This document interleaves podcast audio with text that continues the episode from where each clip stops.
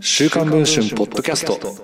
今話題の文春スクープを5分で解説。電子版デスクの村井源がお届けします。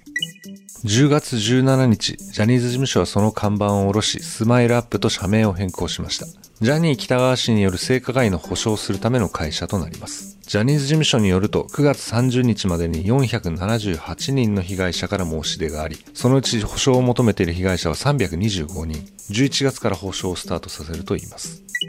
今回週刊文春の取材に性被害を明かしたのは田原俊彦さんや渋垣隊のチーフマネージャーを務めた板野俊夫氏です。1975年に3人組グループジャニーズジュニアスペシャルのリーダーとしてレコードデビューした元所属タレントでもあり事務所の表も裏も知り尽くした人物です。板野氏はこのように語ります。事務所って商品であるタレントを守るところ会見でその商品を加害者のように矢面に立たせてジュリーと白羽瀬は逃げた。そこが一番許せないんです。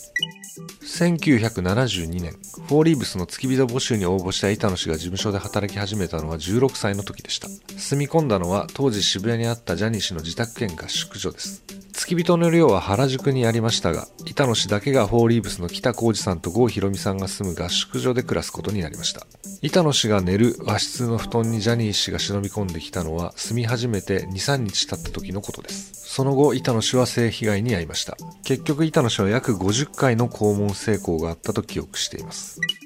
公演先の地方のホテルでは、ジャニー氏のスイートルームに泊まったという板野氏。スイートがないホテルでは、ジャニー氏がジュニアの部屋に入ってきたといいます。ゴム製のフランケンシュタインのマスクをかぶったジャニー氏がジュニアを驚かせ、ふざけ合ってる間に性加害に流れることもあったといいます。そしてジャニー氏から受けた仕打ちは性加害だけではありませんでした。板野氏はタバコの煙やブランデーを口移しで飲まされることもあったと振り返っています。僕らは未成年ですから頭がクラクラしていましたと板野氏は振り返っています。ジャニーズ事務所に板野氏の性被害について聞きましたが、個別の告発内容についてはコメントを控えております。これは10月2日に発表した被害者救済の方針にのっとり、性加害に遭われた方々を保護し、その人権に配慮しているからでもありますとしました。一体当時何があったのでしょうか板野氏の告発は週刊文春電子版に全文が掲載されています。続きは電子版の方で読んでいただければと思います。それでは本日のポッドキャストはこの辺りで。